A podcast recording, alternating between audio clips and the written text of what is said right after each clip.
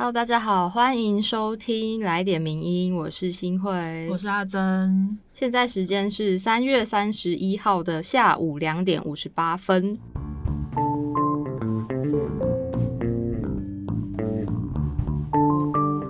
首先要跟大家更新一下，我们上次有讲到的汤德章故居的事情，有了一个新的进展。对，就是文化部长李永德，他在前几天有到台南市去参观这个汤德章故居。文化部后来就是给出了一个说法，是说是可以登录为纪念建筑的。因为之前台南市文化局原本是说不符合历史建筑的资格，所以也不能登录为纪念建筑。但文化部现在指出了一个新的说法。就是说，呃，文资法在二零一六年修法的时候，增加了纪念建筑这个项目。那那时候是说，依法得登录为纪念建筑，指的是二零一六年修法前已经取得历史建筑身份者的这个建筑，它可以被登录为纪念建筑。所以这是不代表说你一定要先有历史建筑的身份才能被登记为纪念建筑，这样。对，所以现在看起来就是文化部有积极的介入，要来处理这件事，就希望它可以有一个好的结果，而且也蛮符合上周我们介绍肖文杰文章的那个方向。那后续会怎么样发展，我们会再继续 follow 下去。对，然后还有一件事情是上周我们在节目里面。不是有跟听友讨拍吗？对，就跟大家说我们现在很脆弱，想要听友们的鼓励这样子。结果没想到大家好善良哦，好感人哦。我们收到了一位听友的来讯，有跟我们就是说了一些鼓励的话。对，然后也说就是例如说很喜欢我们的节目风格啊等等的。嗯，这样看来，也许我们的节目。意外的也达到了某某些就是长期陪伴的效果，有吗？有吗？希望这些大家不会觉得说这个陪伴太哈扣，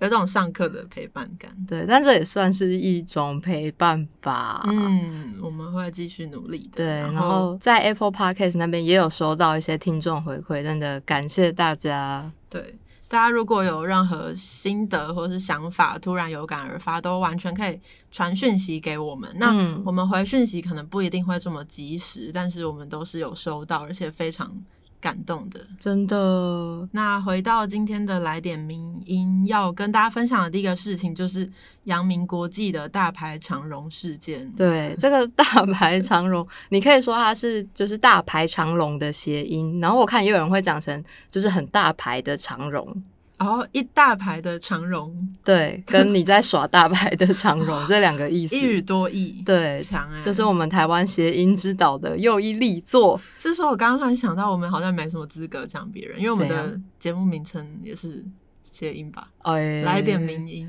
有民音的谐音。好，我们就是谐音之岛的岛民，好不好？对，好，这个事件呢，就是再回顾一下。上周全全世界最关注的话题就是长荣海运的一个超长货柜船长四轮，它就是意外搁浅，然后堵住了苏伊士运河的这个事件。对，它从三月二十三号卡住开始呢，一直到三月二十九号，苏伊士运河官方终于宣布说长四轮重新浮起了，在那个小小的怪手不断的努力当中，那运河现在是准备要恢复运行的状况。那这起事件其实涉及到整个全球的贸易还有生产链，而且不只是台湾的长荣公司，身为船东的这个日本的正荣汽船，以及埃及的苏伊士运河的管理局，其实都是牵涉其中，然后有各自的责任的。那这将近一周带来的大大的损失，到底该由谁来赔偿呢？没错，所以今天要介绍的第一篇文章是来自思想坦克的转载，作者叫做刘一力，名称是《大牌长荣之后谁来赔偿长四轮事件的责任归属》。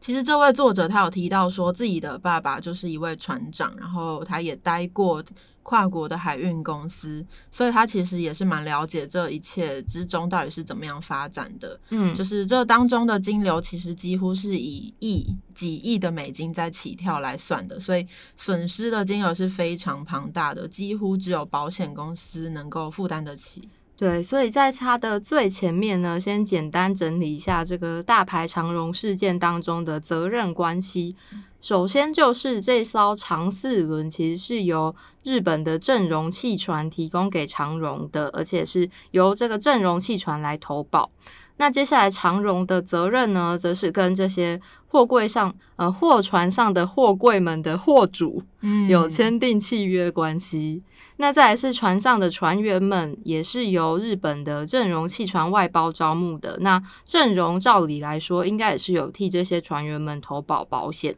对，所以也就是说，长荣它其实不用负担全部的责任，但可能会被长四轮上面的这个货柜的货主求偿，要求他们赔偿。这样，那如果这次事件是被证后来被证实说是船长的人为疏失的话，那么船长他可能也会有赔偿的责任。对，但其实现在也有人在猜测说，会不会是苏伊士运河那边的引水人他们在领路的时候出了什么问题？可是因为引水人本身是没有投保保险的，所以在海运上一般来说也都会把引水人的责任划分到船长身上。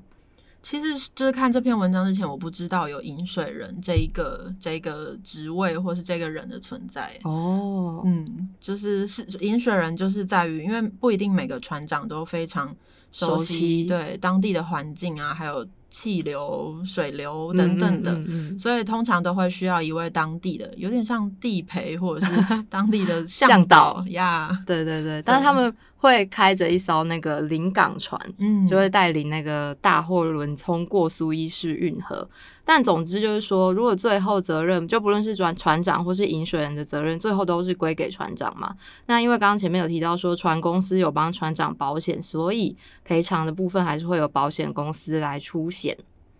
那关于海运保险的部分呢？前面提到作者他说，他认为这一次的这个很天价的损失，基本上只有保险公司能够负担，而且应该会有所谓的呃 P and I。保赔协会，也就是船东的保赔协会来进行支付。对，这也是我看了这篇文才知道的一个资讯，就是所谓的保赔协会是当年从英国发起，是由船公司、保险公司还有律师来组成。那因为涉及一些国际海运的，都是就刚刚提到几亿来几亿去的这种高额资金，所以会需要透过这种海上保险来共同承担风险。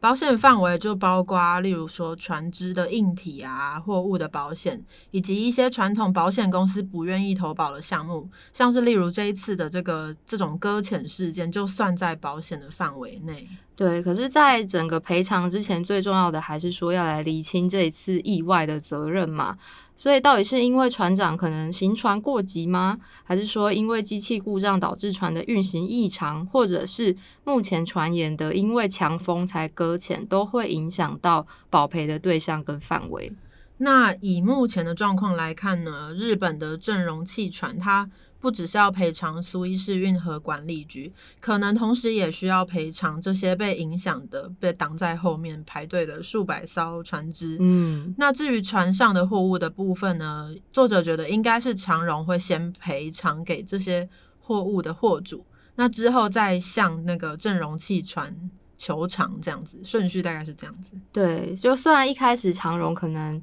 出来跟大家说，哦，没有。没有受到什么影响，不用赔偿。但其实作者觉得，因为事件涉及到很多国家跟单位，还需要更多查证。因为在这整个海上的分工实在太复杂了，我们可能没有办法这么快的做出结论，说到底是谁的责任。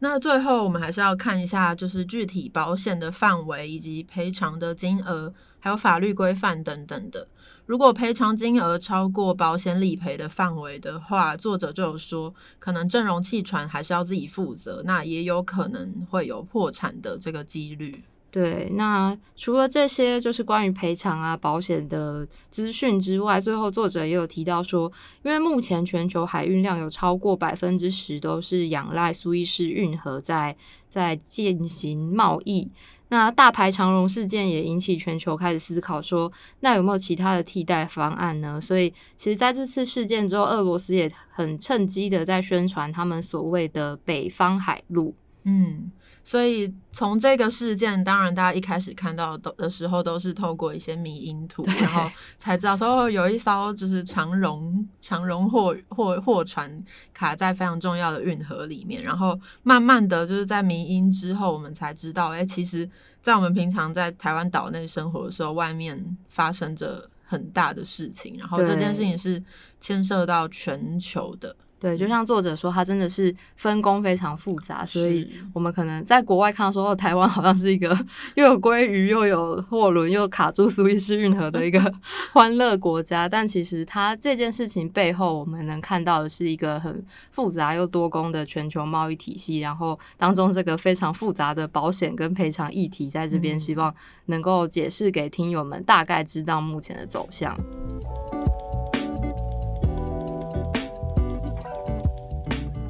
那今天第二篇文章呢，其实跟刚刚提到的鲑鱼之乱有一点点相关。嗯，是在鲑鱼之乱之后，又引起了一个小小大大的后续风波，在社群上，在社群上蛮大的。是，就是之前呢，有一位出版社的总编辑，他在网络上批评说，故宫粉丝专业故宫精品在这一波鲑鱼之乱的时候，帮乾隆换了一张加了“鲑鱼”两个字的身份证。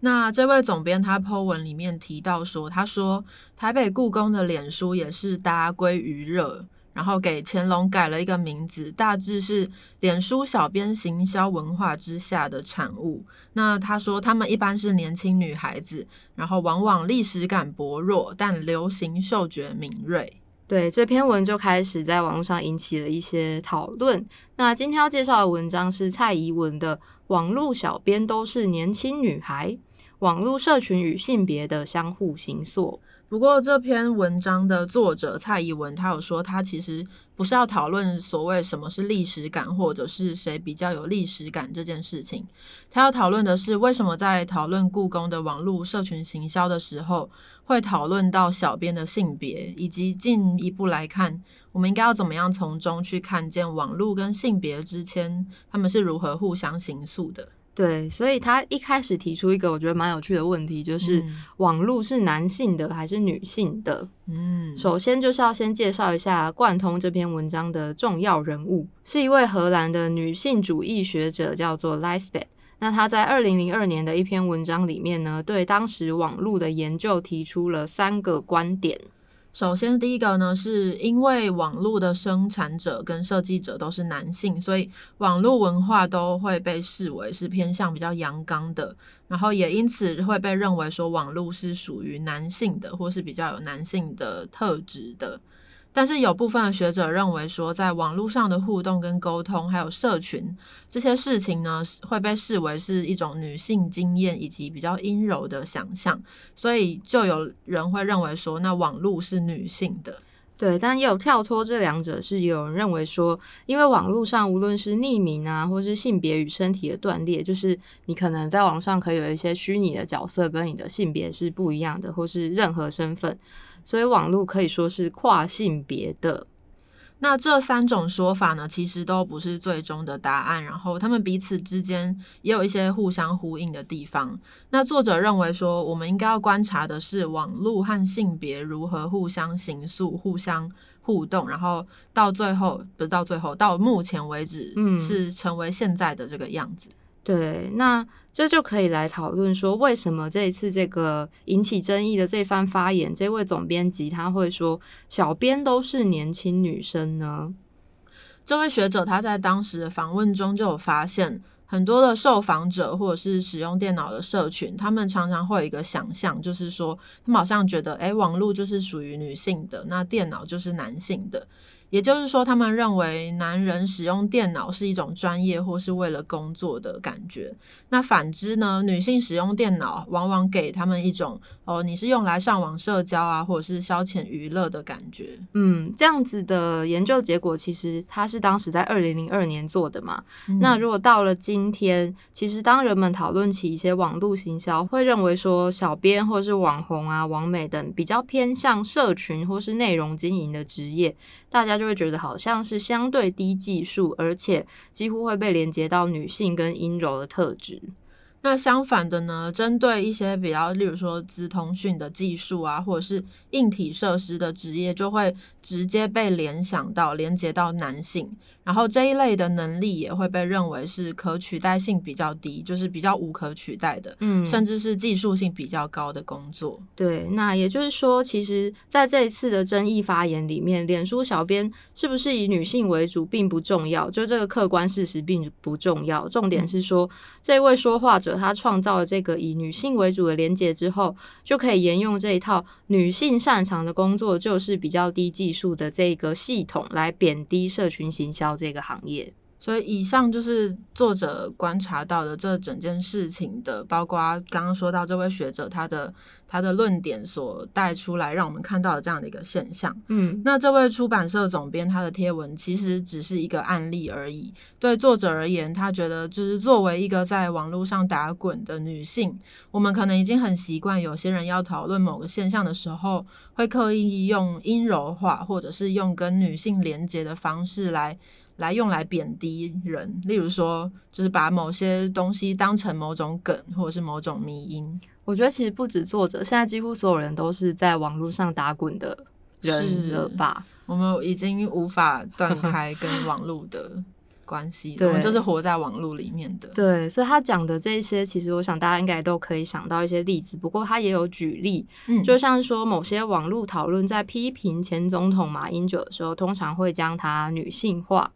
那或者是我们刚刚讲的这个大排长龙的事件，也有很多人会说这个驾驶者是不是女的啊，或者是说什么她是运河三宝。嗯，但这三宝从网络用语来就是指女人、老人跟老女人。嗯，就明明其实这些批评都可以用跟性别无关的方式去去说话。但为什么还是有很多人想要用这样的方式去去批评或者是嘲笑呢？作者认为说，借由这样的贬低，他们既贬低了女性的网络使用者，同时也让网络社群变得对性别平等更更不友善，然后借此巩固自己在网络社群的权力地位。嗯，可能听起来有一点难懂，但我刚刚想到的一个例子就是，可能像 PTT 上面有一些特定的版。就是会比较表示出对女性的不友善，或者是贬低女性的风气。嗯，那你就会看到有一些女性的版友就会说，啊，渐渐不想看什么版了，渐渐的不想在那边留言了，然后可能就会呃让这些女性被排除在这个网络社群之外。嗯，就是在可能一开始有些人只是觉得好笑，就这样说，但说着说着就会形成一个风气。对，然后这个风气就会排排排斥掉。这些女性对排斥掉他们不想让他们进来的人是，然后就更巩固目前的这个社群是是。但是我们讲到这里，只能对于女性在网络社群的未来感到悲观吗？其实作者也觉得不是这样子，因为他在文中有举了一个女性改变电话功能的例子，在这边就不详细介绍。那他所以他认为说，女性在历史上也是曾经可以改变科技文化的。所以我们在保持警觉的同时呢，也应该要积极参与，然后生产出更多属于女性多元性别，甚至是超越现在现在存有的这些性别界限的，可以创造出各种不同的使用者的文化。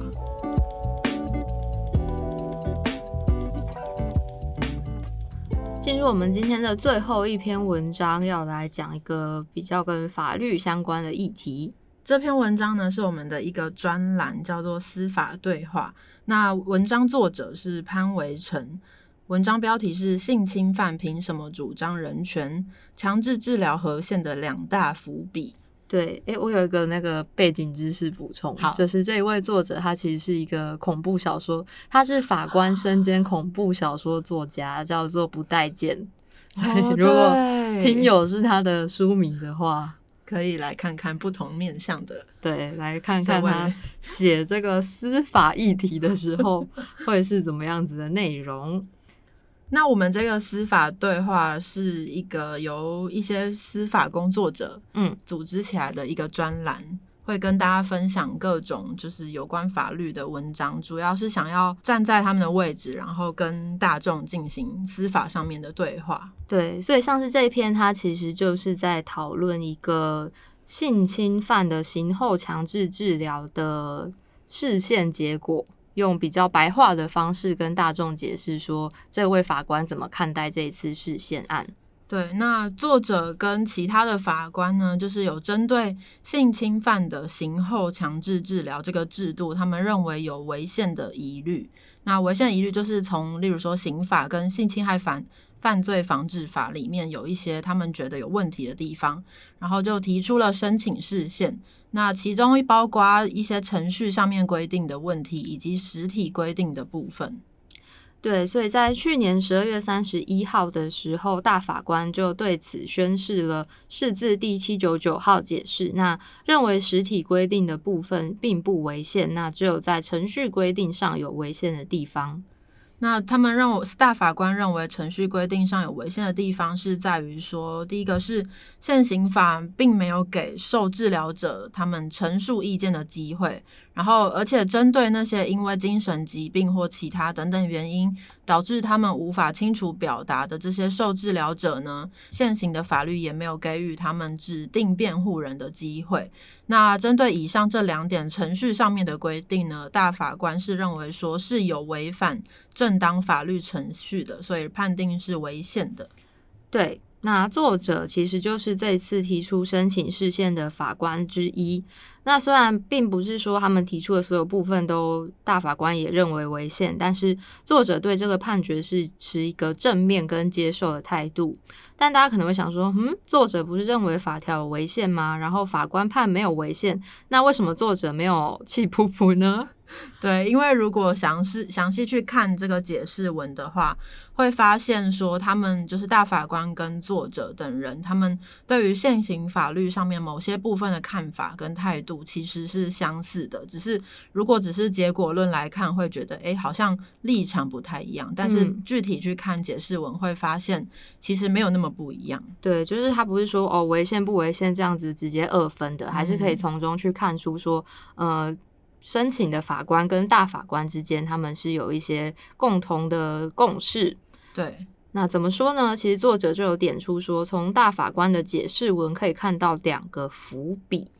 对，那这两个伏笔也是这篇文章主要想要跟大家说的主要的主旨。那不过在这边要再强调一次，就是申请的这位法官，他并不是认为性侵害的加害人不需要强制治疗，他想要提出来的是认为说目前的这个刑后强制治疗的规定有一些问题，有一些 bug。那这些 bug 不仅不仅会侵害到当事人的权利，也对于说我们想要治疗的这个效果，好像没有办法好好的达到有效的效果。嗯。那大家可能会想说，权利吗？你确定要跟我谈性侵犯的人权？嗯，但是他认为说，在强制治疗议题的讨论上，其实应该要排除这样子的想法。因为强制治疗制度是服刑之后才开始，也就是说，这些人其实已经被处罚完了，那他们所应该负担的刑事责任也已经结束了。但为什么还要强制治疗？是因为可能经过评估后，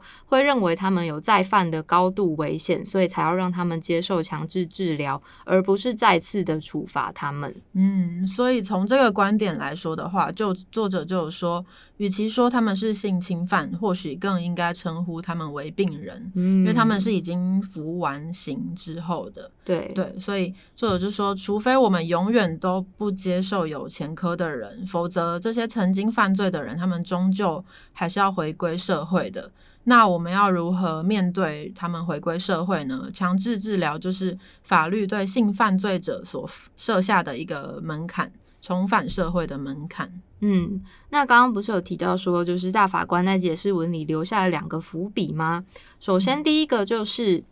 在很特殊的情形当中，强制治疗可能会变成终身监禁，而有违反比例原则的疑虑，有关机关应该要调整改善。这是在解释文当中有提到的。是，那到这边大家应该都同意，大家的共识都是强制治疗是必要的。但问题是要治疗到什么时候呢？嗯，因为目前的规定是说，必须治疗到再犯危险显著降低这个程度为止。那是是没有期限的，所以如果你的再犯危险没有降低的话，你就是永远继续治疗。那这就是作者的疑虑啦，就是以现今的精神医学技术，我们真的有办法治疗好每一位受治疗者吗？真的，而且你要怎么量化说它怎样叫做显著降低，或者是稍微降低？是，嗯，又比如说，如果是智能障碍者。那他在连正常沟通都有困难的情形下，恐怕是很难达到所谓的显著降低的这个标准的。那一天可能永远都不会到来。那在这种状况下，他是在接受没有效果的治疗，还是根本其实就是接受一种监禁呢？那进一步的提问就是：我们是要选择永远监禁他，以保障社会大众的安全，还是要让他结束无效的治疗，却可能再犯下性犯罪？哇，这是个。没有两难，对，很两难，没有正确答案的问题。嗯，那对于这个问题呢，其实大法官也没有一个明确的答案。不过他们是有同意说，他们也认为现行的法律是有问题的，所以他们提出来在解释文里面提到的，就是说，哎，虽然我们觉得没有违宪，但是这个部分是有一些问题的，所以希望有关机关应该要调整改善，然后就是说尽力在这样子两难的状况里面找到一个平衡点。对，就是能在符合比例原则这个前提下去做一些调整。那第二个伏笔呢，是大法官在解释文里面说，强制治疗必须与执行刑法有明显的区隔，才符合宪法要求。现行强制治疗长久以来运作的结果，可能跟刑罚相差无几。有关机关应该在三年内调整改善。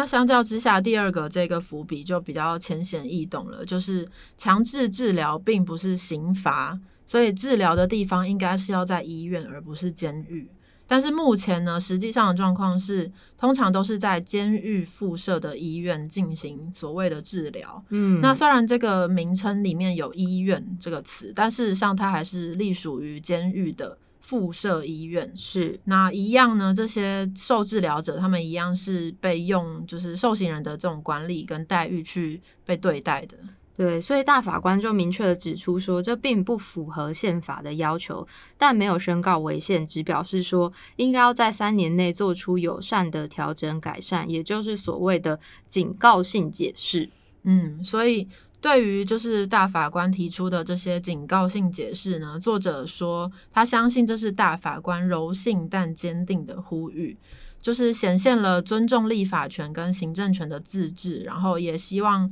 就是降低社会的焦虑。但是同时呢，大法官也很坚定想要表达的是。宪法的保障或许会迟到，但从不缺席。宪法是那个男人吗？从会迟到，但从不缺席的啊？嗯，原来 是这个意思。是是是，所以结论这边呢，就是如果没有大法官宣誓七九九号解释，或许大家可能也不会注意到这些被关在监狱医院里面的人，也不会在乎说他们到底是犯人还是病人。但就如同大法官的叮咛，法律应该要给他们。有效的治疗，因为强制治疗不就是为了让他们回归社会吗？嗯，所以作者认为说，大法官的解释文让我们知道说，呃，法律并没有忽略这些人的权利。就是他说，在宪法的国度里面，没有人是会被遗弃的。所以作者对于这一个和宪这件事情是保持一个正面的态度的。但是他也同时强调说，这场事件案乍看之下，诶，大家看到是哦，和线啊，没有违宪，没有问题。但事实上，距离真正的。本质上真正的和线呢，其实还有很长的一段路。对，我想他最后说这个本质上真正的和线，就是刚刚前面阿正有讲到，在宪法的国度里，没有人是被遗弃的这件事情，可能还有一些需要努力的地方。对，所以大法官他们虽然判定没有违宪，但是也在解释文里面补充了作者说的这两大伏笔，就是希望有关机关跟社会可以好好的正视这些小小的问题。是。那以上这些的内容，可能大家需要消化一下，也欢迎再到名人堂网站上去查看完整的文章脉络。那如果对这一集来点名有任何意见，或是心得，或是想要跟我们聊天的话，欢 迎用各种管道找到名人堂或是名人放送，然后留言给我们。那我们都是心怀感激，对，感恩的心，感恩的心。那今天也很谢谢大家收听《来点名》到这边，下礼拜同一时间也欢迎大家继续跟着我们一起了解时事议题，掌握趋势。突然话锋一转，对，反正就欢迎大家下周继续同一时间锁定我们的节目。那我们下周再见，我是新慧，我是阿珍，拜拜，拜拜。谢谢你的收听，更多内容请上名人堂网站。